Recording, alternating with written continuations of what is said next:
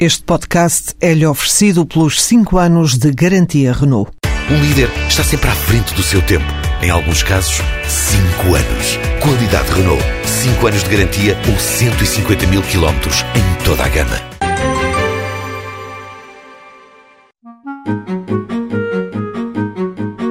O lar de Santa Estefânia, em Guimarães, existe há 150 anos, com várias valências para crianças e idosos e tem mais de uma centena de funcionários.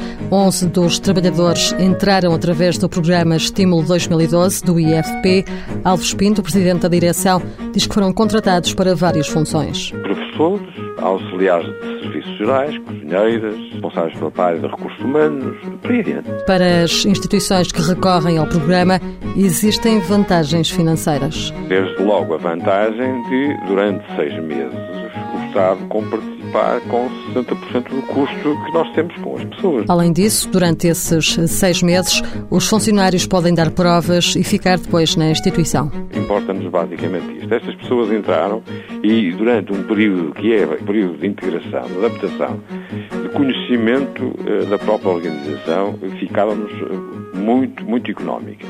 Nós pagamos muito pouco pela sua estada cá durante estes seis meses.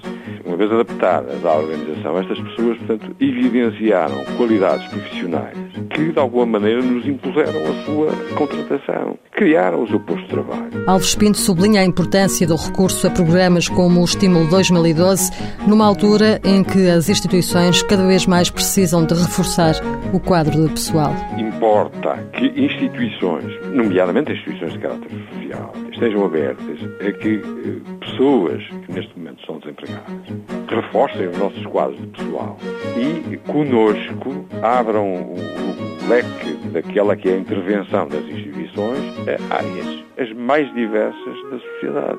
Porque as necessidades em termos sociais nunca se esgotam. Todas as 11 pessoas que entraram através da medida do IFP ficaram a trabalhar no lar de Santa Estefânia. Mãos à obra. Financiado pelo Estado português e pelo Programa Operacional de Assistência Técnica do Fundo Social Europeu, sob o lema Gerir, Conhecer e Intervir.